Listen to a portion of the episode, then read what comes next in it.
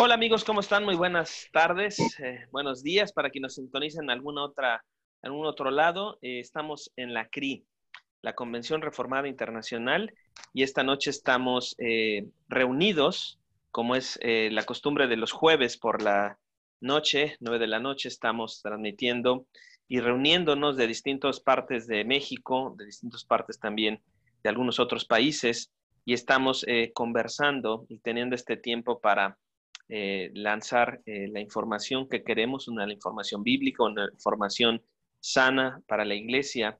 Y bueno, este, este episodio a través de conversaciones con la CRI. Y esta noche queremos hablar sobre el pastor y la oración. Recientemente como eh, convención hemos tenido este deseo y este trabajo de estar hablando sobre la oración de animarnos unos a otros a orar con nuestras esposas, a permanecer en el trabajo de orar unos por otros y de permanecer en lo que en una de las eh, disciplinas espirituales que el Señor Jesús más nos ha encomendado, la oración.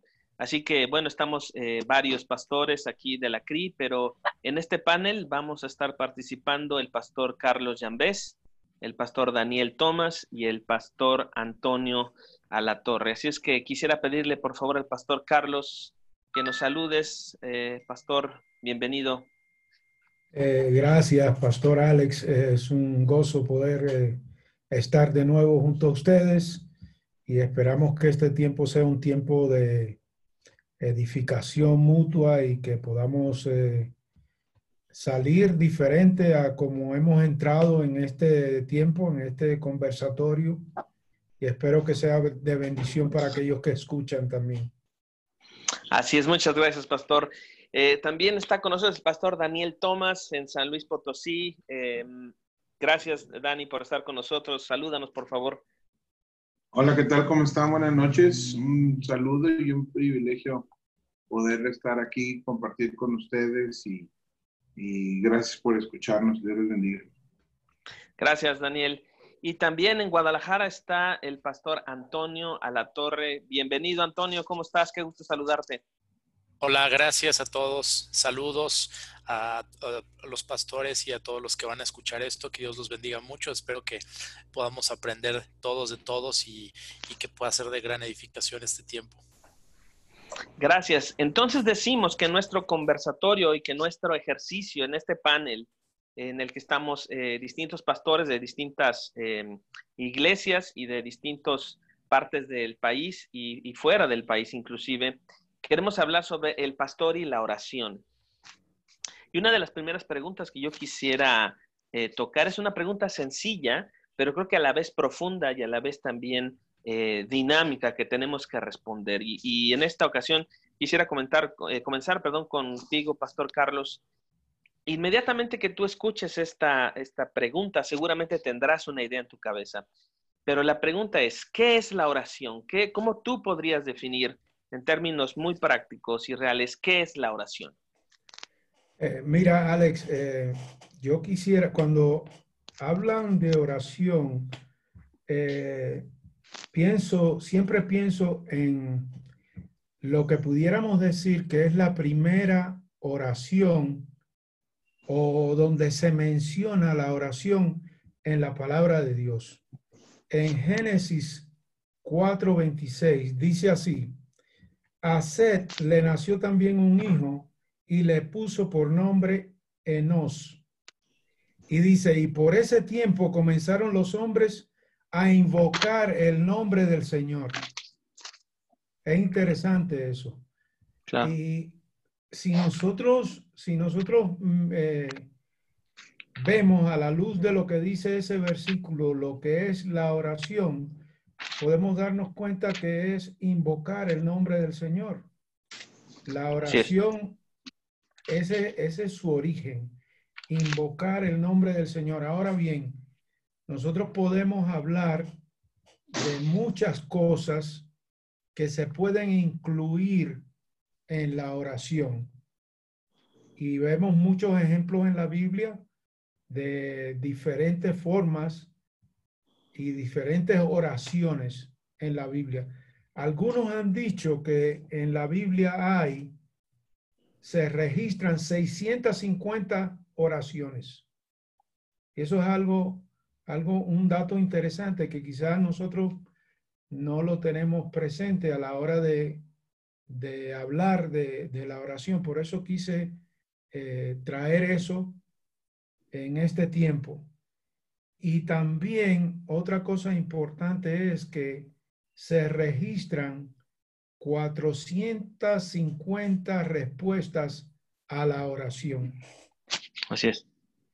Entonces, la oración, en base a lo que nosotros vemos ahí en Génesis 4:26, es invocar el nombre de Dios, es venir ante el Señor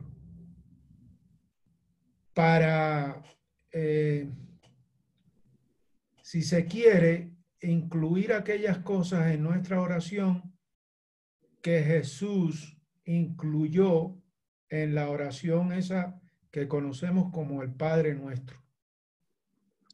Entonces, la oración es eso, invocar a Dios, es depender de Dios, es tener ese tiempo eh, de, de conversación con Dios, de diálogo con Dios, de adoración con Dios, de confesión delante de Dios. Todas esas cosas incluyen, incluyen la oración, de pedir el perdón de Dios, de, que, Dios sea glorificado. Eso son componentes de, la oración. Eh, de, que, de que nosotros podamos también eh, perdonar eh, todas esas cosas es tanto lo que, lo que encierra la oración que nosotros, nosotros pudiéramos decir que cuando Dios enseña a los discípulos a orar, Él, él tiene un enfoque eh, que tiene que ver con la gloria eterna de Dios. Y a veces eso se nos olvida a nosotros. Hay un enfoque también de la voluntad eterna de Dios. Hay otro enfoque en lo que es eh, nuestro presente para provisión de cada día. Danos el pan de cada día. Hay ese enfoque también en la oración que Cristo enseña a los discípulos a orar. Hay un enfoque de nuestro pasado. Perdónanos nuestros pecados como nosotros perdonamos a quien nos ofenden. Y todo eso está incluido. Hay un enfoque también del futuro, porque habla de nuestra liberación también. Líbranos del mal. Mm, exacto. Entonces, todos esos componentes se incluyen en una oración.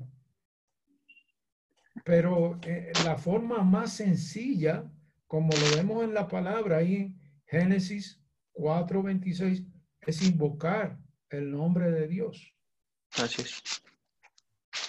Creo que uno de los elementos más eh, eh, que podemos escuchar mucho de lo que nos acaba de decir es esta gran frase que Tim Keller tiene en su libro La oración, diciendo que la oración mm, es más la forma en cómo podemos obtener de Dios que lo que podemos estar insistiendo en pedir. Es más, es más obtener de Dios, la oración es más obtener de Dios que eh, de su propia persona que lo que podemos recibir como sus dádivas y bendiciones, que también es, es un deleite hacerlo, pero es más obtener de Dios el mecanismo de la oración. Y cuando estamos hablando sobre una definición ¿Cuál sería tu definición, este, Pastor Antonio? ¿Cuál sería tu definición de la oración? ¿Cómo podrías decir, entendido eh, bíblicamente, entendido personalmente y en la práctica, tanto como eh, discípulo de Cristo y consecuentemente como pastor, esto es la oración para mí? Claro, eh, definitivamente de acuerdo con el pastor Carlos, la invocación, a invocar el nombre de Dios recuerdo cómo Moisés, o sea, cuando, cuando, cuando los judíos en el desierto oraban invocaban el nombre de Dios tenían miedo porque iba a aparecer la presencia estremecedora del Dios Santo. No era cualquier cosa, era, era, un, era todo un suceso. Y al mismo tiempo vemos en el, en el Nuevo Testamento la, la frase en los Evangelios de Padre Nuestro, o sea, empezando por ahí, al punto al que voy es la primera frase, Padre Nuestro. En el, en el, Antiguo Testamento los judíos tenían una frase muy parecida, que es Malkeino, que es una mezcla de decir Padre, nuestro Rey, nuestro. Mm. Esa, esa, esa, esa, conjugación Einu, que significa de nosotros, habla de una gran intimidad.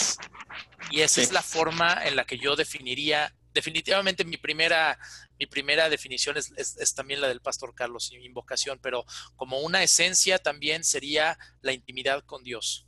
Una tremenda forma profunda de intimidad con Dios. Eh, yo puedo poner el, el, ejemplo en mi, en mi vida como cristiano y pastoral, en mi testimonio. Cuando, cuando yo no era cristiano, yo me profesaba como ateo, estaba en la universidad, pero viviendo en, gran depresión y, al mismo tiempo en desesperanza del alma. En, había algunos minutos en los que yo decía, bueno, yo voy a e, evitar ser ateo unos cinco minutos y voy a ver si orando a Dios eh, puedo librarme de la depresión y de la vida infeliz que llevo. Yo le hablaba a Dios y, no contestaba. Y ahora que entiendo las doctrinas de la gracia, entiendo que por qué, ¿no? En la soberanía de Dios la salvación se da y todo eso. Y luego puedo, puedo recordar el mismo momento en el que vine al arrepentimiento y a la fe por, por la gracia de Cristo y veo cómo el Espíritu Santo mismo me llevaba a orar y, se notaba la diferencia, me estaba escuchando. Con el tiempo, el, tercer, la tercera estación es ya en el ministerio, clamar a Dios y notar esa gran intimidad y esa gran diferencia al punto en el que algunas noches previas a la predicación pude, sin caer en experiencias eh, sensacionalistas ni cosas parecidas, llegar a sentir, a percibir espiritualmente cómo, cómo hay, había una gran conexión entre Dios este, y, un servidor en el Espíritu Santo por, por, por esa oración y, ese seguir eh, de su palabra en la oración. Correcto. Y yo creo que eso nos ayuda también a mirar una, una dinámica sobre el, lo profundo de invocar a Dios, lo profundo de la intimidad con Dios, y es el, recurso que Dios en esta tierra nos deja para tener contacto con Él. Y creo que eh, mencionaste algo, este, Toño, que este, llama mucho mi atención, esta, e, esta cercanía que Dios nos da. Nuestra, nuestro, eh, nuestro Salvador Jesucristo es, el, es, es quien nos lleva al Padre y nos concede ahora el recurso de poder tener esta intimidad con el Padre por medio de la oración y obviamente por medio de la inspiración eh, del Espíritu Santo. Entonces, con esto también quiero preguntarle al pastor Daniel Tomás, eh, ¿cómo, cómo, cómo, ir de, de, la parte de la invocación, de la intimidad, ahora ponerlo en términos prácticos? Así es que mi pregunta para ti, este, Dani, sería, ¿cómo es tu vida de oración? Eh, ¿Cómo es tu vida en lo personal? Eh, vamos a, eh, nos gustaría que nos explicaras cómo es tu vida en lo personal de oración como discípulo, cómo es tu vida en lo personal de oración como pastor. Bueno, para poder entender, para poder explicar mi manera de orar a Dios, tiene que ver con entender que Dios es un Dios que es el único Dios que quiere comunicarse. Es el único Dios que primero trata con nosotros, habla con nosotros y después, de, por parte de nosotros, en respuesta a, su comunicación hacia nosotros, vemos los muchos ejemplos en la Biblia de cómo Dios manda a hablar, Dios atrae a, a Moisés, habla con él y después ocurre un hacer. Entonces, primero comunicación y después un, mandato o, una acción a, tomar de parte del, ser humano. Y lo vemos desde Génesis 1. Primero Dios les dice, dice el verso 28 del capítulo 1, y los bendijo Dios y les dijo. Y les da una serie de instrucciones y luego ya. Entonces, mi vida de oración, tomando también lo que dice Efesios capítulo 6, donde dice que oremos eh, sin cesar, es, es un entendimiento de que Dios es. No de que Dios existe. Y espero que podamos entender eso. Dios es. Yo no, yo, yo no, yo cuando, cuando toman clase, eh, listen las clases, lo dicen Daniel Thomas, y yo digo, existo. No digo presente, ¿verdad? Aquí estoy. Entonces, cuando entendemos que la Biblia nos dice orar sin cesar, eh, en un nivel práctico y rápido por, por el tiempo que tenemos, pues es tomar, tener la conciencia, tener el entendimiento pleno de que Dios está ahí. Correcto. Que Dios está conmigo. Y entonces estar consciente de esa presencia de Dios aquí conmigo en todo momento. Entonces, no como ministro, sino simplemente como un hijo adoptado suyo, yo, a, mí me, esto, esto va a parecer sumamente sencillo, pero yo no podría tenerte aquí de visita, Alex, y nunca hablarte. Claro o servirme, o servirme una Coca-Cola, una agua de piña bien fresquita y no decirte, oye, ¿quieres?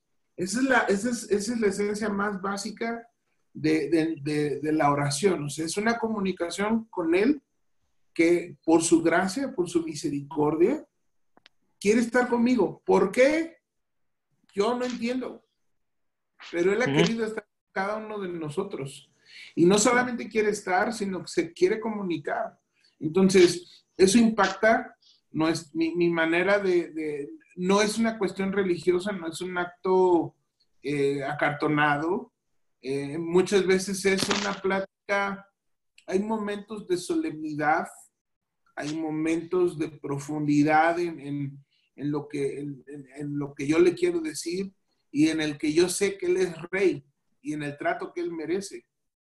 Claro. también en muchos momentos en el que es una plática cordial, es, un, es una exposición no constantemente de mis peticiones, ni constantemente de, mis, de mis eh, intercesiones, sino muchas veces es compartir con Él.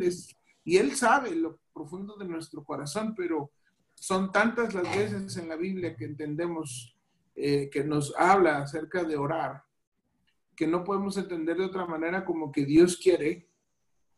Nos lo dice también en la palabra, dame, hijo mío, tu corazón. O sea, hay un ejercicio de darme a conocer con Dios, de, hablar con Él. Yo conozco perfectamente a, a, mis dos hijos de sangre y con ese tiempo de convivir con mi otro hijo adoptivo, pues los conozco muy bien y yo, yo muchas veces sé que tienen, pero a veces me acerco y digo, ¿qué te pasa? Y ellos me contestan, no, pues estoy triste, aunque yo sé que están tristes. Y, y, estoy convencido por lo que vemos en el Padre Nuestro, que Dios se acerca con nosotros, o se acerca específicamente conmigo, respondiendo tu pregunta, y muchas veces, ¿qué tienes? Y, y es un platicar con Él, distinguiendo ciertos momentos, ¿no? Claro. Yo creo que esto es algo que nos da muchísima claridad sobre la gran, esta gran pregunta que es la oración, porque estamos viendo distintos niveles y hemos llegado desde el tema de invocación, intimidad y conversación, derivado de que la oración comienza con el Dios que habla. Así que nuestra oración eh, tiene, empieza, empieza con Dios, empieza con su comunicación hacia nosotros y creo que esa es una gran eh, eh, bendición, es una, es, una gran verdad que tenemos que recordar. Dios está hablando y, creo que este ejemplo que utilizas sobre eh, este, tu hospitalidad, tenemos que tener esa conciencia, debemos ser buenos este, hospedadores con Dios, no, no, no dejarlo con, con la palabra eh, eh, y, no atender su, presencia entre nosotros. Eh, una pregunta también que quiero abordar es la siguiente. Y creo que esto, ah, hablando de, lo que Dios es y dice y que nos ha dejado su palabra para que podamos nosotros acercarnos a Él, es fundamental tocar esto. ¿Cuál es el papel que la Biblia tiene en la oración. Y con esto eh, quisiera eh, hacerlo en esta dinámica. Eh, Pastor Carlos, si puedes darnos tu, perspectiva y tu, respuesta a eso. Después interactuar con Antonio y después Daniel, si, nos, si nos pueden dar esta, esta apreciación. ¿Cuál es el papel que juega la Biblia? ¿Cuál es el papel que tiene la Biblia a la hora de comunicarme con el Dios que se ha comunicado primero conmigo. Sí, eh, yo tomé una clase en el seminario de disciplinas espirituales con el profesor eh, Donald Whitney. Sí. Y él habla mucho en su libro ah, acerca de, de orar la palabra.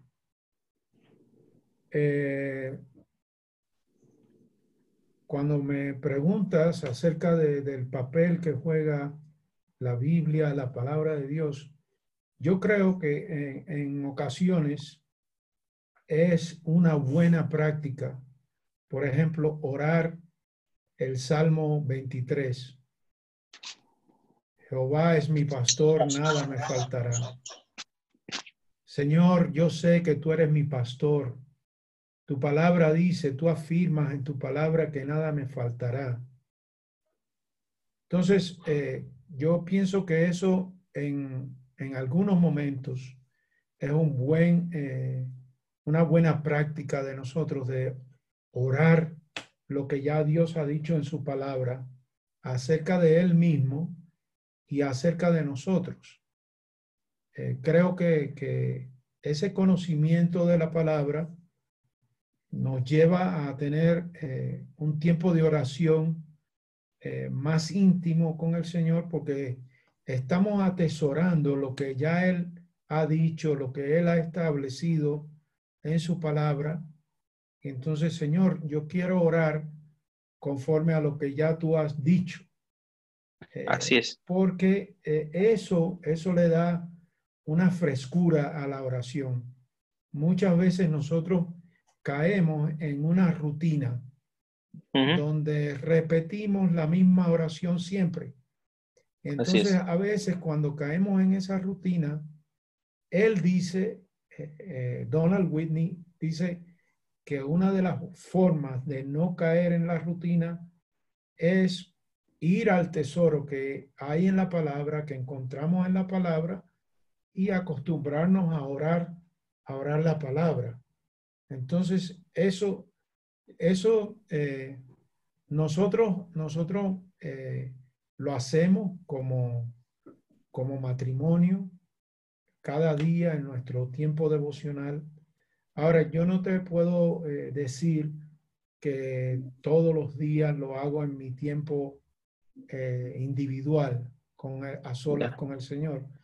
Para, para ser honesto, muchas veces eh, le digo al Señor, Señor, hoy, hoy yo ni sé qué decirte, pero yo sé que, el, Espíritu sí. el Espíritu sí sabe lo que está en mi corazón, lo que está en mi mente, Él mora en mí. Entonces, lo único que le digo a veces en un tiempo de adoración que dedico cada día eh, con el Señor temprano en la mañana, a veces le, sencillamente le digo, Señor, sorpréndeme en el día de hoy.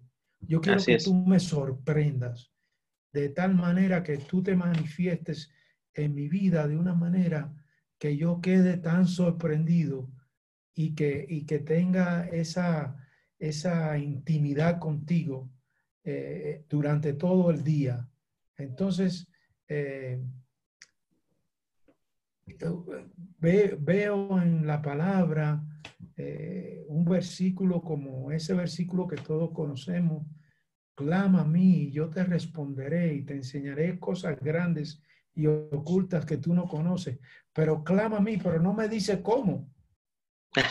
Eh, ¿Cuál es? ¿Cómo es el clamor? Entonces mi clamor es, sorpréndeme, Señor, sorpréndeme. Así es. Pero sí, creo que, es bueno eh, nosotros tener esa centralidad de, la palabra y hacer como un hábito eh, poder orar la palabra, lo que Dios ha establecido. Eh, si, si, usted se, se eh, acostumbra y crea un hábito en eso, entonces ya no va a ser esa oración tan mecánica, que Dios la puede honrar, porque Dios conoce nuestras debilidades, pero de una manera de ver la oración con esa frescura cada día. Entonces, uno, óigame, usted abre el Salmo 46 y usted ora el Salmo 46 y, y eso, hay una riqueza ahí.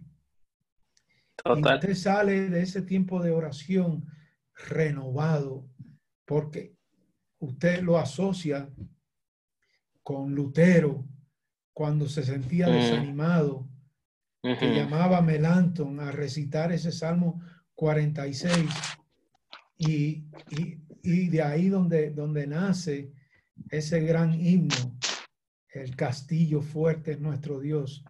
Entonces, hay un tesoro ahí. A veces yo lo abro en, los tiempos que, que he sentido eh, tristeza, o, algo me está abrumando, déjame, déjame ir ahí. Y, y cuando oro ese Salmo 46, como que Dios dice, cuando llego a ese punto que dice, está quieto y conocer que yo soy Dios, seré exaltado entre las naciones, digo yo, Señor, ¿sabe qué? Me, me, me, me quita una carga, un peso. Como, que, como que el Señor me dice, esto de que yo seré exaltado entre todas las naciones, Carlos, tú eres muy misionero y todo, pero eso está garantizado. Entonces me da un consuelo y encuentro, y, y encuentro un ánimo en eso. Y cuando, cuando salgo a la calle, ya sea que estamos comenzando una obra o lo que sea, digo, oye, el Señor tiene todo este asunto en, en control. Y Él me ha prometido como dice allá en la gran comisión, y he aquí, yo estoy con vosotros todos los días hasta el fin del mundo. Esas cosas, cuando yo las incluyo en mi oración, me animan y me llenan de, de valor. A veces cuando tengo que, que, ir a un lugar donde la gente lo tilda de, de violento, de peligroso, no me importa. El Señor va conmigo. Entonces, si agarrarse a la palabra y usarla en la oración, yo creo que eso es algo precioso que uno tiene que aprender a hacer y hacerlo cada vez más. Sin duda que sí, Pastor Antonio. Sí, sí, totalmente de acuerdo con esto. De hecho, puedo confesar que el 60% de mis oraciones son de este tipo. Realmente soy un, un, deleitado en, orar la, la, palabra y pedirle a Dios que, que me dé la convicción de, decir esas frases con el mismo sentimiento con el que él las inspiró a través de, sus profetas y todo es, es, algo maravilloso. Y quisiera seguir por esa línea y añadir dos cosas. Eh, creo que el papel de la oración en la Biblia eh, está muy relacionado con la voluntad de Dios y está muy relacionado con la soberanía de Dios, ya yendo a una escala mayor. Y con la voluntad de Dios quisiera Así es, y con la voluntad de Dios quisiera mencionar Santiago 4.3, dice, pedís y no recibís, porque pedís mal mm. para gastar en vuestros deleites. Y vemos que el contexto Correcto. desde el verso 1 es eh, que hay personas que, que oran eh, partiendo de sus pasiones y motivaciones carnales y todo eso. Y me he dado cuenta, y es algo que yo mismo he aconsejado, y parece tan sencillo, pero si una persona quiere ser escuchada, eh, por Dios y obviamente tiene al Espíritu Santo y a, Jesucristo intercediendo por, por ella, no hay como orar cosas eh, que estén en la voluntad de Dios, porque son cosas, como decía también el pastor Carlos, que se van a cumplir. Es una oración 100% segura. Es decir, pide la glorificación de Dios, pide la exaltación de su nombre, te aseguro que esa oración se va a cumplir se va a cumplir. Sin duda. En la vida, en la otra, en todas las que existan, se va a cumplir esa oración. orar conforme a la voluntad de Dios eh, hace una oración muy pura, hace una oración piadosa, si se hace genuinamente, es movida por el Espíritu Santo, lleva fruto. Y, y eso vemos que es una marca en el Nuevo Testamento clara, también en toda la Biblia y eso nos lleva a la soberanía de Dios. Muchos profetas, al menos Jeremías e Isaías, hablaban de la oración como algo que tenía que pasar y que Dios iba a atender. Eh, me explico, mm. especialmente cuando se mencionaban los juicios para el pueblo de Israel, que los profetas les decían, si ustedes siguen en idolatría, si no se arrepienten, si no vienen a mí, va a venir un juicio, voy a traer a, a los reyes de otros pueblos, se los van a llevar esclavizados y allá esclavizados se van a acordar de mí, van a orar, los voy a escuchar y los voy a restaurar. Entonces es algo que tiene que pasar. Entonces en la soberanía de Dios, creo que la Biblia está muy clara en cuanto al papel de, la oración. Perfecto. Dani, platícanos, ¿cuál es el papel que tú ves de la Biblia en tus oraciones diarias? Bueno, pues realmente hay muy poquito que agregar. La verdad es que eh, el pastor Carlos y, Toño lo han dicho excelente. Eh, pudiera agregar eh, que una experiencia personal, el Salmo 19, yo recuerdo cuando tendría unos 19, 18, 19 años, me, puse a leer salmos y de repente me topé con este texto que seguramente había leído muchas veces, pero ese día, ese día el Espíritu Santo caló hondo en mi corazón y dice, sean gratos los dichos de mi boca y las meditaciones de mi corazón delante de ti, oh Jehová. Mm. Y, y, me puso a pensar eso y eso se convirtió en una oración. ¿Cómo podemos entender qué quiere Dios que, que, le platiquemos? ¿Cómo Dios quiere que nos acerquemos? Si no vamos a la palabra de Dios, podemos leer los salmos y darnos cuenta cómo, cómo podemos, cómo, sabemos que sí con Dios, de cierta manera sí nos podemos quejar. Ahí están los salmos. Claro. ¿Cómo con Dios sí podemos derramar nuestro corazón en llanto y en quebranto? Ahí están los salmos también. Y, por ejemplo, como pastores, eh, hay veces que es difícil no caer en la monotonía de que orar por, nuestra, por, nuestras, por nuestras ovejitas, ¿no? Y tenemos, por ejemplo, en Colosenses capítulo 1, Pablo dice en el verso 3, siempre orando por vosotros, damos gracias a Dios, Padre nuestro, Padre de nuestro Señor Jesucristo, habiendo oído de vuestra fe. Y, comienza a, orar, a, a decirles que ha orado por ellos Obviamente, si yo fuera de los colosenses, digo, bueno, si, si me está diciendo que Él ora por mí, yo creo que yo tengo que orar eso. Y una de las cosas que les dice es que Dios les dé sabiduría e inteligencia espiritual. Yo no sé, pero yo creo que esa es una oración que no debe de, de, fallar en nuestra vida. Definitivamente es refrescante eh, y, y les para los que nos están escuchando, les, les animo a que antes de orar, eh, tomes unos 15 o 20 minutos tranquilos en, ese lugar que hayas escogido para orar y, y, empieces a leer la palabra y luego dejes que la palabra nutra lo que, lo que vas a orar. Por ejemplo, si estás leyendo un salmo, capta, entiende lo que está diciendo el salmo y luego toma esas palabras, toma, toma esa esencia de lo que está diciendo el Salmo y apropiate de eso y exprésaselo al Señor. Eh, la verdad es que, como lo dijeron eh, Toño y, el pastor Carlos, eh, la verdad es que tu vida de oración se va a revolucionar. Y bueno, creo que es lo único que yo pudiera agregar a, a lo que excelentemente Gracias. Creo que esta parte de nutrir tu conversación con Dios en sus términos es lo que tenemos que entender. Tenemos que nutrir nuestras oraciones en los términos de lo que Dios dice de sí mismo y creo que el único lugar donde podemos ir es a la escritura. Esto me hizo recordar a Moody que decía, eh, eh, Padre, eh, solamente quiero lo que veo en tu palabra.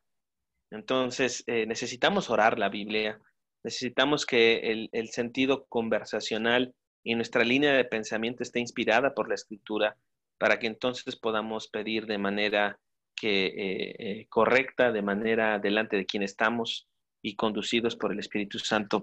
Tenemos que comentarles que en la CRI hemos sido animados durante este tiempo a estar orando con nuestras esposas, a estar eh, teniendo este tiempo que como pastores ir con nuestra esposa y animar a nuestra, a nuestra esposa la oración, a nuestra primera oveja.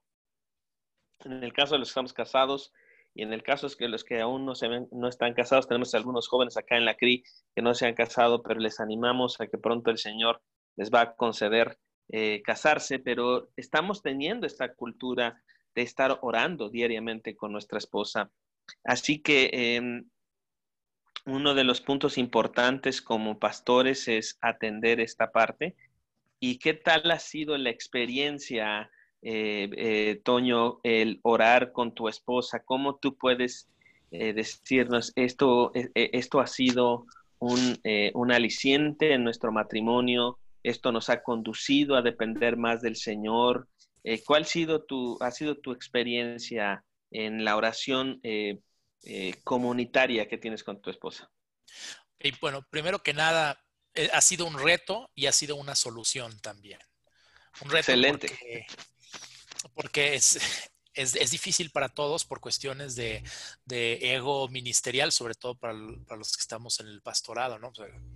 Cómo, cómo descubrir cosas, ¿no? En la oración de tu esposa, si eres el pastor y todo eso.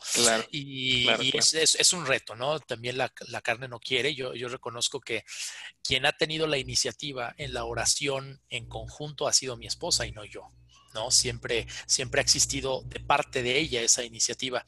Y, y como un breve testimonio, yo quiero contarles que eh, bueno, e, esto que voy a contar es parte de, un testimonio público que he dado muchas veces que está grabado, por eso lo, ventilo. Eh, mi, padre, pues, era, era pastor de una de un grupo herético realmente, y, mi madre siempre le decía, oye, vamos a, a orar. Y él decía, pues estás loca si quieres que yo ore contigo, eh, siendo pastor de, años, ¿no?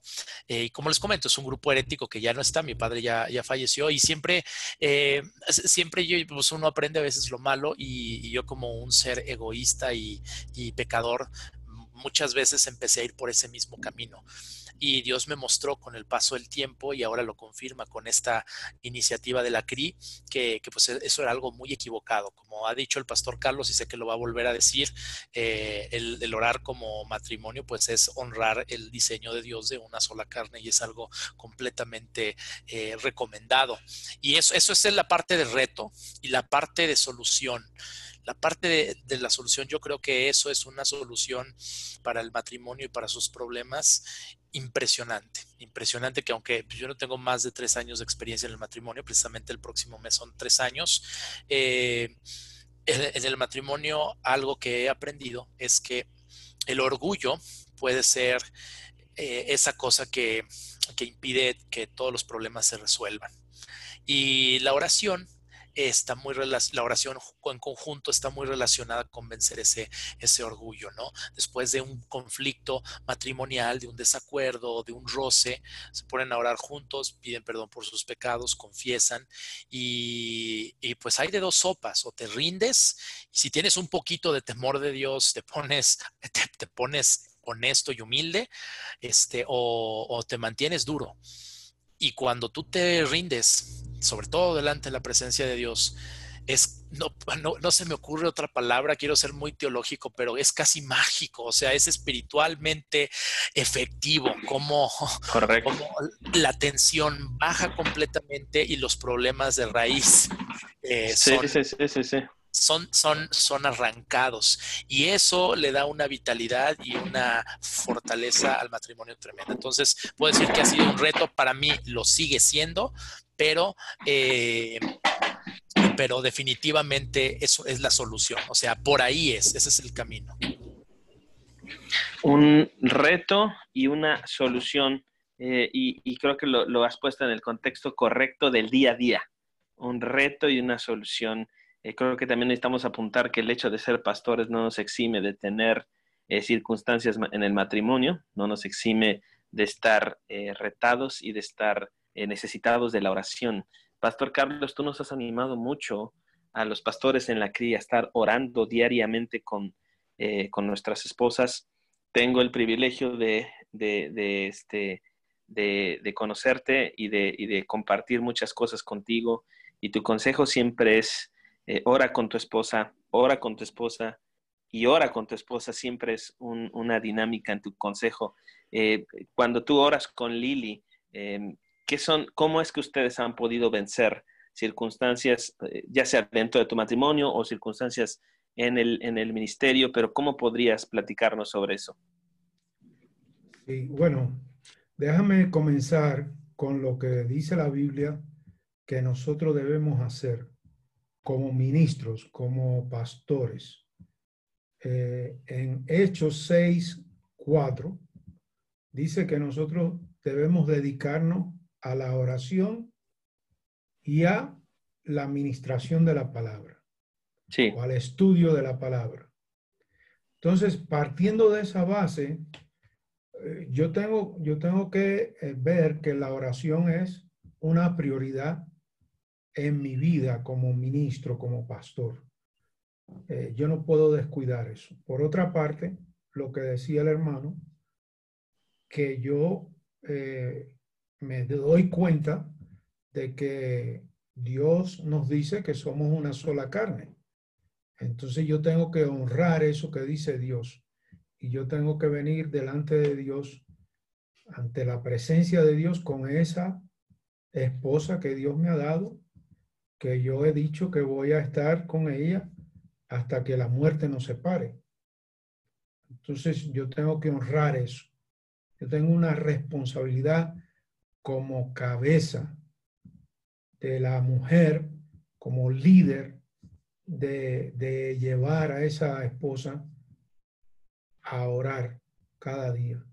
Y yo tengo que reconocer que yo no soy tan bueno como yo me creo que soy. Porque hay un autoengaño cuando usted es pastor o ministro, profesor de un seminario, lo que sea. Usted a veces tiene un orgullo demasiado elevado. Usted se cree que es la mejor Coca-Cola del desierto. Entonces, sí ese orgullo le nubla la vista y usted no es capaz de rendirse delante del Señor con aquella que Dios ha dicho que es una sola carne con usted. Entonces, eh, decía eh, G.K. Chesterton, decía que la diferencia entre hablar de la oración y orar es como lanzar un beso y besar. Cuando yo leí eso, eso, eso me, me impactó. Y dije, wow, yo me paso la vida animando a los hermanos a orar en la iglesia y no soy capaz de dedicar 15, 20 minutos con mi esposa a orar. Una vez les cuento esto porque son cosas que suceden en la vida de uno que uno dice, eh, pero yo estoy aquí enseñando de oración y, ¿dónde está? ¿Dónde está ese tiempo eh, a solas con Dios, con mi, solo yo y con mi esposa, ¿no? Eh, recuerdo que hace como probablemente unos 10 o 12 años, el pastor Miguel Núñez y el pastor Otto Sánchez se unieron y dieron una conferencia de, misiones. Y como yo era el misionero, me invitaron. Y yo estoy sentado al lado de Miguel Núñez. Y el hombre empieza a dar la conferencia acerca de las misiones y acentuando el fundamento que es la oración para las misiones. Cuando termina, Miguel me dice, Carlos, ¿qué tú crees? Le digo, Miguel hizo una exposición muy buena del fundamento de la oración, pero nunca oró. Y Miguel, y Miguel se echó a reír. Me dice, eso es lo mismo que yo vi, Carlos. El hombre habló, habló, habló, habló, habló de la oración, pero nunca oró. Entonces, eh, es una realidad. Una cosa es como decía Chesterton, ¿no? Hablar de la oración y la otra cosa es orar. Y él, y él lo compara con lanzar un beso y besar, ¿no? Mira, aquí, aquí en este grupo hay un pastor que me invitó a su iglesia, eh, el pastor Omar, Omar Soto. Y nosotros eh, tuvimos parte ahí en su escuela dominical y después yo fui a predicar. Y oye, me llamó la atención. Yo, yo no sé, yo no sé, yo no puedo eh, decirte cuántas veces eh, oraron en la escuela dominical, en el culto. de verdad que, que yo me salí de allí, yo fui a predicar y yo salí animado por eso. Yo, pastor está aquí, yo, yo ni se lo dije, pero de verdad, hoy que estamos hablando de la oración, qué gozo me dio cuando yo salí de allí y, y, mi, y mi esposa me dijo, ¿qué te pareció la iglesia? Y oye, los dos coincidimos. Es una iglesia que ora. Y gloria a Dios, mi hermano. Si hay algo que nosotros tenemos que hacer como matrimonio, como iglesia, es orar. Nosotros en la, en la iglesia, como eh, está en Iztapalapa y la mayoría de las personas viven en diferentes lugares de la Ciudad de México, a muchos les es muy difícil llegar a un culto de oración a la iglesia los miércoles, como tradicionalmente se, se hace. Pero nosotros, la primera hora del culto lo dedicamos a orar y después ya entramos en el culto regular de la iglesia. Entonces, yo sé que me estoy desviando un poquito de tu pregunta, pero... Eh, adelante. Mi hermano, yo sé, yo sé lo pecador que yo soy y yo sé lo que yo necesito venir delante del Señor cada día.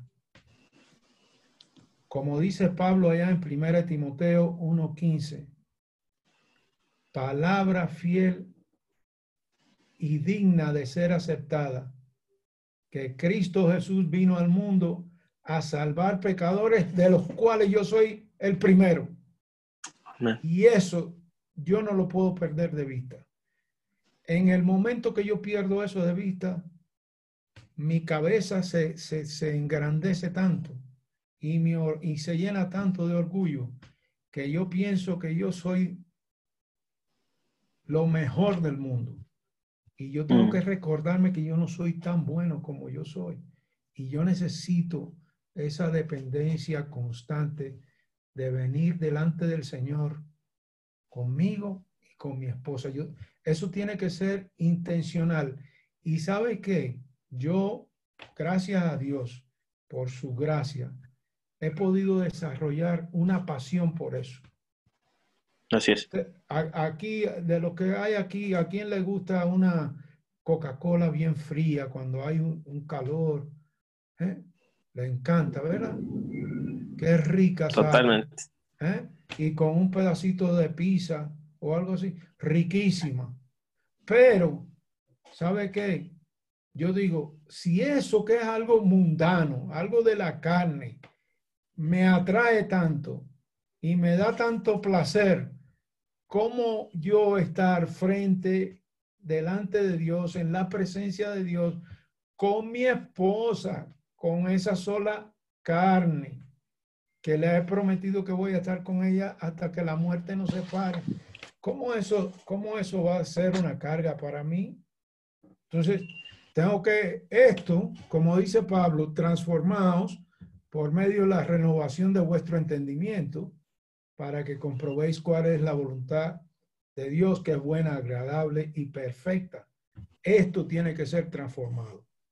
Y la transformación es un deleite. Ese tiempo con mm. Dios debe deleitarme. Y con mi esposa más todavía. Porque estamos los dos delante de la presencia de Dios. Entonces, totalmente. Eh, Perdónenme que me tomé tanto tiempo. no, no, no. Esto lo necesitamos escuchar todos, pero esto que acabas de decir, Carlos, es muy importante. La oración es un deleite. Y, antes de pasar a una pregunta como esta, quiero este, recordar un poquito el libro de eh, Carlos Spurgeon hablando sobre discurso a mis estudiantes en el capítulo que se llama La oración privada del predicador. Y, este libro que creo que todo mundo debemos leerlo y principalmente aquellos que están siendo llamados al pastorado. Eh, cito textualmente lo que Spurgeon dice, hombres de Dios, así debe ser el curso general de sus vidas. Si ustedes como ministros no son hombres de oración, entonces son dignos de lástima. Si en el futuro son llamados a mantener pastorados, grandes o pequeños, y se vuelven negligentes en su devoción privada, no solo ustedes serán dignos de lástima, sino también su gente, y además cargarán con la culpa, y vendrá el día en que serán avergonzados y confundidos. Creo que este es un texto fuerte, una exhortación tremenda hacia la necesidad de la oración eh, devocional, de la oración privada, de la oración corporativa, hablando también de la iglesia, de animarla, pero también hablando de estar con nuestra esposa, eh, deleitándonos delante de Dios, orando junto con ella y presentándonos delante de Dios como una sola carne. Así es que quisiera abordar esta pregunta eh, a través de Daniel Thomas y la pregunta es esta, ¿la oración es un deleite o una obligación? Eh, ¿Qué perspectiva tienes tú, este, Daniel, con respecto a esto? ¿La oración es un deleite o una obligación? Pues tendríamos que abordarlo eh, cada, cada una de estas dos cosas tiene, es una paradoja, porque podría decirte que amas. Correcto. Por un lado, si reconocemos que, si reconocemos esta premisa, estamos de acuerdo con esta premisa, hay un solo creador, todo lo demás es creatura. Y, él, y el, Señor le dice, le dice al pueblo de Israel, para gloria mía los he creado. Sin duda. Gloria los hice. Entonces, si, si hay un rey, si él es el rey de reyes, y él es el único rey, todos los que están alrededor de ese trono, la única cosa que pueden hacer delante de ese rey es postrarse. Y aquí voy a, voy a, voy a, voy a, a unir dos conceptos, el de adoración y oración, que Realmente la adoración es oración. es un deber. Para eso fuimos creados. Fuimos creados para su gloria. No solamente a través de lo que nuestras palabras publican, sino a través de nuestro estilo de vida. Pero entonces, eh, de una manera muy concreta, creo que queda establecido que es una obligación. Él es rey y debe ser tratado como tal. Pero, por otro lado, también vemos, también vemos a lo largo de la palabra de Dios cómo Moisés buscaba subir ese monte y estar en la presencia de Dios. Sin duda. Vemos, vemos cómo, cómo mucho, hay tantos testimonios a lo largo de la palabra de hombres y mujeres que, que el, el, el, clamor de Ana que encontramos en el primer libro de Samuel, eh, estos momentos en los que vemos a alguien derramar su corazón y cómo no poder entender eso como algo que es delicioso. David lo dice, mejor es un día en tus atrios que mil fuera de ellos. Entonces, uh, sí, para algunas personas decir, bueno, es que tú tienes que orar. Uh, pareciera que en esta generación es como como casi prohibido decirle a alguien, tú tienes o tú debes. Y pareciera como que todo tiene que ser inspiracional o, una invitación, o a ver, vamos a quebrarnos la cabeza para que la iglesia ore. Em, y, definitivamente la Biblia nos habla de ese deber. Por otro lado, considero que la iglesia y los individuos o ahorita que hablábamos de cómo orar con nuestras esposas o de la oración con nuestras esposas, pues si nosotros no nos deleitamos en saber que Dios está tratando, siendo tratado como Dios, ese es el nivel más básico. Yo te estoy tratando como Dios y eso debe de ser mi primer nivel de deleite. En segundo, en segundo nivel, bueno, el saber en ese mismo, en ese mismo punto que estoy cumpliendo el propósito para el cual he sido creado. Orar, comunicarme contigo. Tú, a ti te plació cuando pusiste esta creación, eh, cuando trajiste del, del, del, caos al orden a través de tu palabra, poner ahí, ponernos ahí en medio de todo esto, porque quieres una comunión con nosotros. Y entendemos que en la Trinidad no está, no está sola, ¿no? sino que hay comunión, Padre, Hijo y Espíritu Santo, y han querido compartir eso con nosotros. Eso entonces me habla de este deleite, es como, como la oración pudiera decir es como Dios diciéndonos, vente, te invito a la fiesta. Vente, te invito a la fiesta. Vamos a platicar. Está buena la plática, está buena la charla. Este, Jeremías, te, voy a mostrar cosas bien padres, vente. Entonces, obviamente, eh, el deleite se tiene que ir desarrollando y se tiene que ir descubriendo. Yo recuerdo cuando nos convertimos a Cristo, muy, chiquillos, a mi mamá le dijeron, tú tienes que tener un altar familiar, pero no le explicaron nada más. Entonces lo que mamá hacía nueve y media de la noche más o menos, no importaba si estábamos estudiando, viendo un partido de la América, eh, lo que fuera, nos decía, vamos a orar. Y nos arrodillábamos ahí alrededor de la cama de mi mamá, mis papás estaban separados, y además se ponía a leer. Y le hacíamos preguntas. Ella decía, no, pues, ¿qué, qué es impío? Ah, tu papá. Y pues,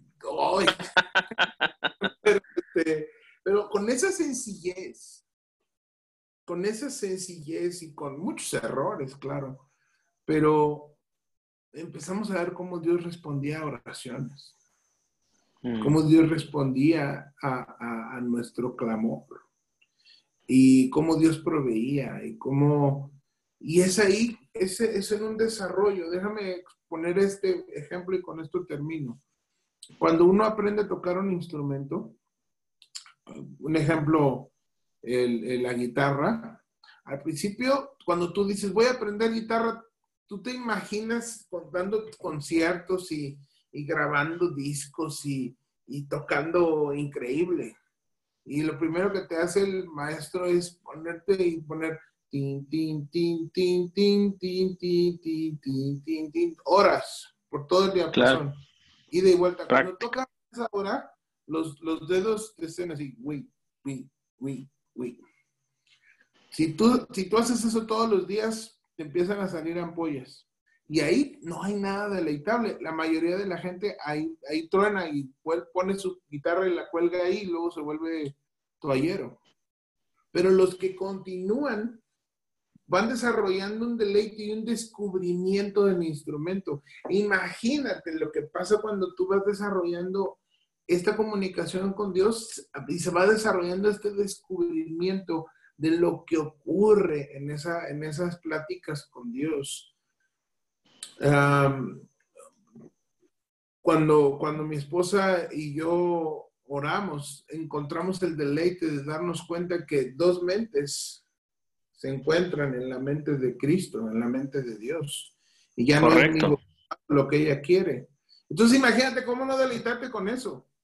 Si cuando tú como varón sientes una dirección y traes a tu esposa y están orando juntos y y pones, expones eso en oración y, Dios trae, pues se, acaba el, jalón y el, y el, y el sí, no, sí, no, y eso, ¿sabes qué? Esto es lo que Dios nos está mostrando en su palabra. Hemos orado y ¿sabes qué? Vamos para adelante. ¿Cómo no encontrar deleite en eso?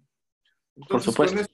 con fondo que, que esta, esta paradoja de, de ver y deleite. Creo que la oración, tal como la hemos entendido, eh, es una disciplina eh, eh, deleitable. la disciplina requiere obligatoriedad, esta obligación en la que nosotros estamos em, deleitándonos y, y, creciendo en una disciplina, creciendo en darle un espacio eh, no, no nada más prudente, sino necesario, fundamental. Eh, me acuerdo en algunas ocasiones escuchar al pastor Carlos, después de pedir un consejo, me decía, si no hay oración, todo se cae. Así que qué mejor disciplina en la que podemos encontrar deleite que la oración. Así que vamos a ir concluyendo con esta última pregunta, hablando específicamente sobre el tema de la oración. Eh, cuando hablamos sobre oración corporativa, estamos hablando de cómo podemos animar a la iglesia a orar. Hemos escuchado muchas definiciones o, este posicionamiento sobre decir una iglesia que no ora es una iglesia que está destinada a, sufrir, es una iglesia que está sin vida, es una iglesia que no, no está orientada al Evangelio. Y creo que uno de los puntos fundamentales en esta, eh, en esta época, en esta era de la iglesia en la que eh, estamos y que eh, como ministros estamos siendo parte del desarrollo de la voluntad de Dios, es que necesitamos animar a la iglesia a orar. La oración es algo que vemos en la vida de Cristo de manera impresionante. Nadie ha orado tanto, tan profundo, tan exacto como Cristo Jesús aquí en la tierra. El mejor hombre que ha pisado esta tierra ha sido Jesús y vemos los evangelios llenos de ocasiones en las que Cristo oraba, oraba y oraba. Y en el momento de mayor presión y cuando él enfrentó la mayor debilidad y la mayor presión de su vida, en el huerto del Getsemaní, él está orando y eh, es la presión tan fuerte que sus, eh, eh, él comienza a sudar sangre, sus, sus, su zona capilar empieza a destilar sangre por la presión. Y él hace dos cosas, ora y le pide a sus discípulos que oren. Y creo que esto es una gran lección que nosotros tenemos entender. Pero ¿cómo entonces, de manera muy breve, ¿Cómo entonces podemos eh, eh, animar a la iglesia a que ore? ¿Cuál sería una dinámica, Pastor Carlos, que tú en la iglesia utilizas para decirle a la iglesia, iglesia, oremos? ¿Cómo lo haces tú? Eh, yo vuelvo ahí a, Hechos 6, 4. Pero eso, eso yo lo leo pero yo tengo que vivir eso. Yo tengo, yo tengo, la, la congregación tiene que ver que yo vivo eso. Cuando ya hace tiempo aprendí eso, cuando alguien me dice, pastor, ore por mí, vamos a orar. Espérate, vamos a orar. Porque muchas veces, muchas veces, ah, sí, sí, sí, yo voy a orar. Y viene el otro, pastor, necesito que ore por mi tía que se partió la pierna. Ah, sí, está bien. Pero cuando alguien se me acerca y me pide oración, trato de detenerme y decir, espérate, espérate, vamos a orar. No vamos a dejar pasar el momento. Eso por una parte, yo, yo tengo que modelar eso. Cuando yo estoy frente en el púlpito, yo, yo he visto muchos pastores que predican, que se suben y arrancan con el sermón y nunca oraron. Yo, yo siempre trato de recordarme eso. Puede ser que se me escape un día, pero cuando yo me subo a ese púlpito, yo quiero orar. Y cuando me voy a bajar del púlpito, yo oro también. Yo tengo esas dos cosas presentes eh, a la hora de predicar. Entonces, yo tengo que modelar eso. Es igual que el evangelismo. Yo tengo que modelar eso. Si yo no modelo eso, eh, la gente lo va a tomar a la ligera, pero si ellos ven el pastor, el misionero, orando, modelando eso, entonces ellos se van a dar cuenta. Y otra, otra de las maneras que nosotros eh, podemos enseñar a la iglesia es apuntarle, apuntarle a las oraciones de Cristo, lo que se habló. Eh, en el Nuevo Testamento, la Biblia registra 25 veces donde Cristo ora.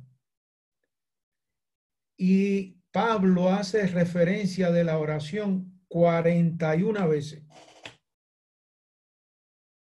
De diferentes maneras. Pablo habla de oración eh, dando informes, dando, haciendo peticiones, haciendo exhortaciones, pero, pero nosotros, nosotros tenemos que también enseñar a la iglesia, enseñar a la iglesia todo el tipo de oraciones que nosotros vemos en la palabra. Y eso es algo que, que ayuda mucho. Cuando la gente se da cuenta que hay oraciones de fe, que hay oraciones eh, que están, eh, que son oraciones corporativas. Hay, hay hasta oraciones en los salmos que ustedes lo, conocen, que son oraciones imprecatorias. Que el salmista dice, Señor, pártele la cabeza a fulano. Cuando yo, cuando yo leo eso, eso, digo, Dios mío, ¿verdad que hasta eso, hasta eso hay en la Biblia? Lo malo es que hay muchos hermanos le encanta eso. Pedir porque al otro lo parta un rayo. ¿Sabes? Tenemos que tener cuidado a la hora de, de enseñar eso, pero eso está en la palabra, eso está ahí. Y hay oraciones de intercesión, de consagración, de adoración, eh, acciones de, de acción de, gracia. Y, hacer un estudio con, con nuestra congregación de tal manera que ellos vean la importancia que Dios le da en la oración. Si, si, partimos desde ese primer versículo que cité yo ahí en Génesis, donde dice que los hombres empezaron a invocar al Señor. Entonces, y, si nos vamos ya allá a Tesalonicenses, orar sin cesar y todo esto, ¿sabe? Eh, la congregación debe eh, darse cuenta que todo este asunto depende de Dios y que nosotros tenemos que procurar esa dependencia de Dios en todo. Cuando Dios mete la mano en el asunto, las cosas van a salir bien. Pero cuando yo no tomo en cuenta a Dios, como que Dios dice, ok, hazlo a tu manera, pero cuando, después que tú te des unos cuantos cabezazos, nos vemos. Yo estoy aquí. Yo estoy aquí esperándote. Cuando tú eh, no dependes de mí, cuando tú quieres hacerlo a lo Frank Sinatra, a tu manera. Hazlo. Después nos vemos. Después nos vemos cuando ya tú tengas un, un chichón por aquí, una herida por allá, esto y lo otro. Entonces viene llorando, ay Señor. Pero ahí es donde debíamos haber empezado, en esa dependencia con el Señor. Entonces, hermanos, lo mejor que podemos hacer es modelarlo y enseñarlo, modelarlo y enseñarlo a nuestra congregación. El modelaje es lo que hace que otros eh, aprendan y, esto es lo que habla más eh, que las eh, muchas palabras que pudiéramos traer. no, no decimos que el enseñar no sea necesario, pero el modelaje es fundamental para ir concluyendo eh, sobre esta misma dinámica, ¿cómo tú animas a, tu iglesia, Pastor Antonio, a, la oración? ¿Cómo tú eh, pones el énfasis sobre la oración? El Pastor Carlos ha hablado sobre el tema del modelaje, de estar modelando una vida de oración, de tal manera que la vida pastoral de oración sea la vida de oración de la iglesia. Y como tú lo estás haciendo ahora, en, en, la iglesia que el Señor te ha concedido? Bueno, sí, definitivamente lo que dice eh, Carlos, pues es, es, lo principal, es el punto de inicio.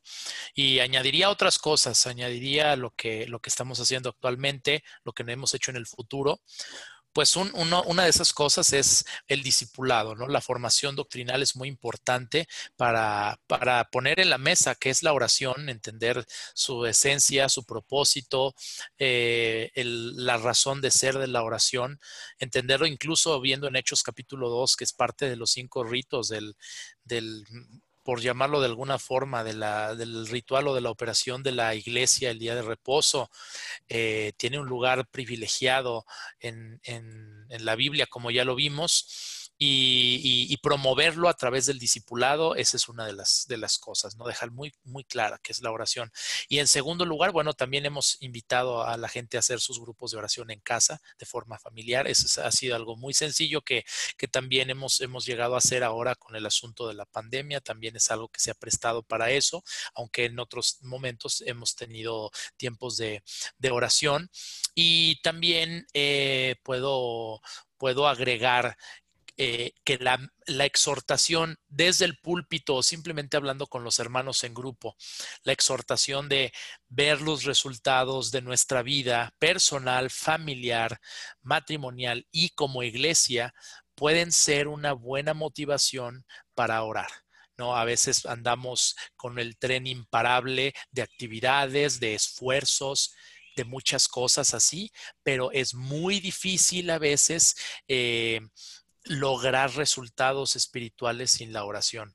Quiero citar al pastor Paulo Junior. El pastor Paulo Junior es un pastor reformado de, Brasil, eh, que él decía que muchos barrios bajos, muchas... Eh, eh, favelas, cárceles, lugares difíciles para el evangelismo han sido rendidas por, por muchas rodillas peladas, por años orando y orando y orando. Entonces yo le he dicho a los hermanos, queremos ver los frutos, ven dónde están las rodillas peladas, dónde están las rodillas, eh, dónde están las, las, partes en el piso desgastadas por, por nuestras rodillas orando. O sea, la, la gente, especialmente nosotros que estamos empezando una plantación y el el grupo núcleo que comenzó con nosotros viene de una iglesia que cerró, pero que estuvo muchos años dando por hecho las cosas y ahora tenemos que salir de nuestra zona de confort con el gozo, con la disposición de traer nuevos miembros, pero ¿cómo los vamos a traer? Eh, obviamente con el evangelismo, pero hay que orar porque esas almas Dios nos las va a traer si nosotros no, no se las suplicamos, ¿no? Como decía John Knox, dame, darme almas o me muero.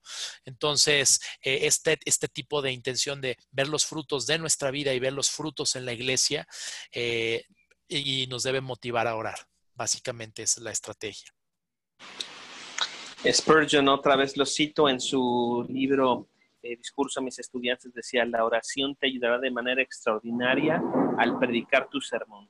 De hecho, nada puede prepararte tan gloriosamente para predicar como cuando recién bajas del monte de la comunión con Dios para hablar con los hombres.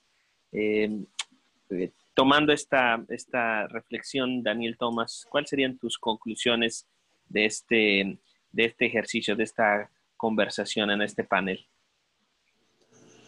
Bueno, pues definitivamente el modelaje y el discipulado son muy importantes, sobre todo en este tiempo donde Ah, tenemos que reconocer que hay en muchas iglesias la, palabra de Dios brilla por su ausencia. Y, si ustedes, es cuestión de poner atención y muchos cristianos oran igual por los alimentos. Y, yo he estado en varias partes y digo, ¿cómo es posible que estos cuates oren igualito que los de San Luis? con otro acento, pero las mismitas palabras. Y, hay veces que son peticiones, yo no sé cuántas veces han escuchado ustedes esta petición al inicio de una reunión. Señor, te pedimos que aceleres los pasos de los que aún no llegan. Y, y, de Basile, pero cuando han escuchado un testimonio de alguien diciendo, hermanos, yo venía y de repente como, ¡oh! ¡oh! ¿Qué está pasando? Y mis pies se aceleraron y llegué súper rápido a la iglesia. O sea, jamás hemos oído una cosa así. Entonces, eh, tenemos que tomarlo, yo considero que como con el discipulado, hay hermanos pequeños que hay que enseñarles a orar. Luego hay hermanos ya más experimentaditos que hay que, que, hay que llevarlos a, como decía, los tipos de oración. Y hay hermanos ya más, más, este, ya más enseñados, ya más caminados con el Señor, que en los que puedes, este, invitarlos a, a ciertas peticiones de oración ya más, más fuertes, ¿no? Eh, nosotros a lo largo del tiempo con la iglesia hemos hecho noches de oración y adoración. Entonces, ya hablando acerca de la práctica, hemos, dado algunas, de, algunas veladas de oración aquí. Alex conoce mi casa, la casa de todos ustedes, y aquí en la cochera quitamos eh, todo y ahí se ponen unas sillas, una guitarra y aquí le vamos a dar, invitamos escogido a unos cuantos vengan a, la velada de oración. Eh, ahorita los varones, varones es, es, orar. Es una réplica de lo que estamos haciendo los jueves aquí. Se está haciendo los lunes allá, acá, acá en San Luis. Entonces, es motivar a la iglesia. Una de las cosas que más nos ha dolido en este tiempo de cuarentena es que nosotros, como compartí el pastor Jan, eh, nosotros tenemos una, pre, una pre reunión de oración todos los domingos y ahora desgraciadamente pues no podemos tenerla por las restricciones, pero este, ah, tratamos de, de estar modelando mucha oración. Entonces, yo quiero animarles, como conclusión, quiero animar a, todos los pastores de la CRI y a los que nos puedan estar escuchando. Eh, número uno, que la, que, la, que la palabra de Dios nutra la oración. Que de alguna manera cuestionemos cuando escuchamos peticiones de gente que, que se oye muy bonito, pero a veces no tiene nada de, de teológica esa oración. Y lo peligroso es que los nuevos, oyen esas maneras de orar y, lo van reproduciendo, lo van, ahí lo van este, copiando. Entonces, necesitamos entender que la iglesia, eh, en los, los, pequeños son como los bebés. Ahí está nuestro hermano Silve con su bebé. Ese bebé va, va a acabar hablando como su papá y va a tener los gestos de su papá y todo lo de su papá porque está en constante este, pues ahora sí que comunión con, con su papá. Y nosotros como, como, como pastores tenemos que jalar a los hermanos y, y, ven, mira, se ora así. Eh, ¿Cuántas veces hemos oído oraciones de, y, Señor, cúbrelos con la sangre de Cristo? Y, eso no, no, tiene, no, tiene, nada de teológico. Y nosotros en la iglesia hemos, nos hemos dado cuenta con cuál, qué, onda, con sus teologías cuando oran. Hay una hermana que la amamos, la amamos mucho, pero cuando le hemos dicho oh, que ore, un día dijo eso. Entonces, mira, ven, le pudimos enseñar y su oración ha cambiado. Entonces, pues esos son algunos pequeños tips y, animarles a que, a que no, es, no, no es en vano el tiempo que podamos invertir para para enseñar a orar a los hermanos. Sin duda. Pastor Carlos, ¿querías comentar algo? Sí, eh, yo estoy eh, totalmente de acuerdo con ustedes, porque tenemos que emplear tiempo en orar. Eh, así como ha escuchado el pastor Dan, personas que oran, que no tienen ninguna ninguna base teológica cuando oran. Una, una, de las oraciones que son muy comunes que uno escucha, Señor, toma control, como si el Señor estuviera descontrolado, como si Él no supiera lo que está pasando, como si él se le hubiera olvidado la soberanía, así. Yo cuando, cuando escucho eso, lo que viene a mi mente, ustedes saben en la feria, los carros chocones, eso, los carros locos, eso. Oiga, Dios no está descontrolado. Dios no ha perdido el control, Dios sabe. Pero hermano, eso tenemos que enseñarlo con amor. Tenemos que tener tiempo de enseñar a los hermanos. Porque si no, desgraciadamente nosotros, a, a las iglesias llegan personas con todo tipo de trasfondo. Y una de las cosas que, que tenemos nosotros que hacer el esfuerzo es tener una clase de membresía donde se expliquen bien todas estas cosas. Hermano, aquí, aquí no soplamos, aquí no tumbamos, aquí no hacemos esto. Si usted cree que eso es demasiado, eh, entonces usted va a tener que ir a un lugar donde, donde usted crea que, que eso, pero la enseñanza de nosotros es así.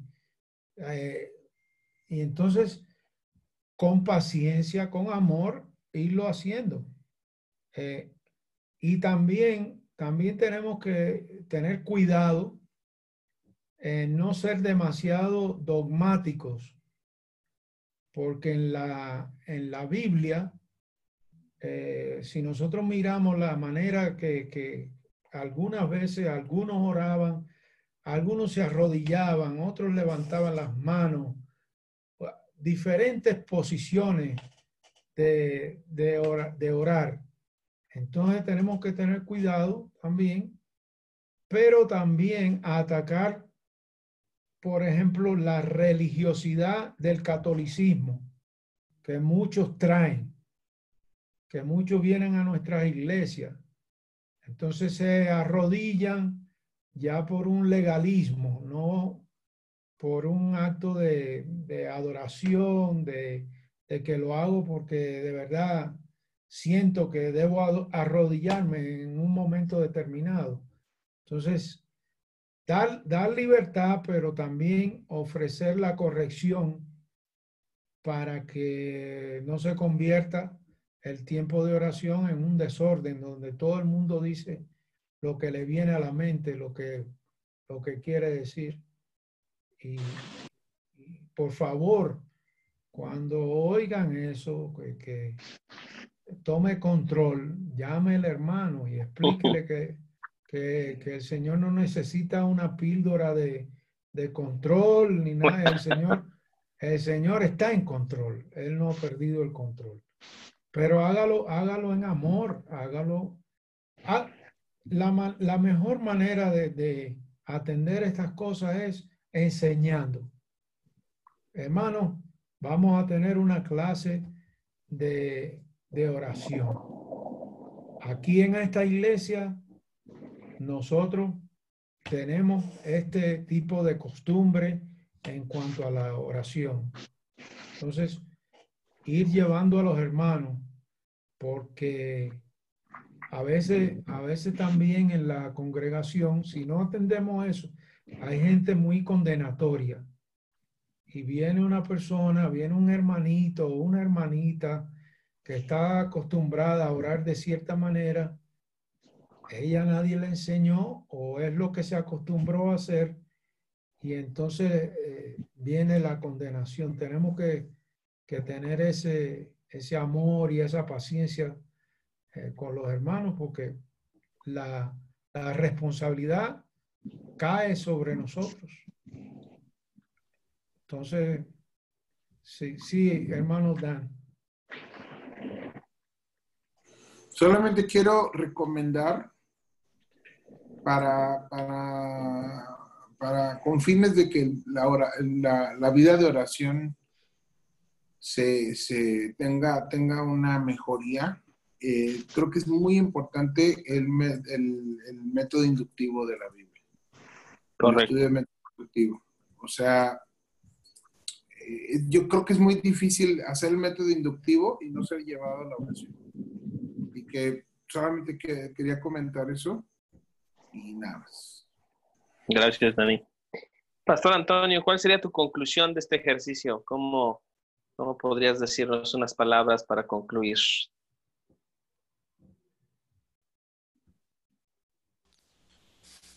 Bueno, realmente creo que también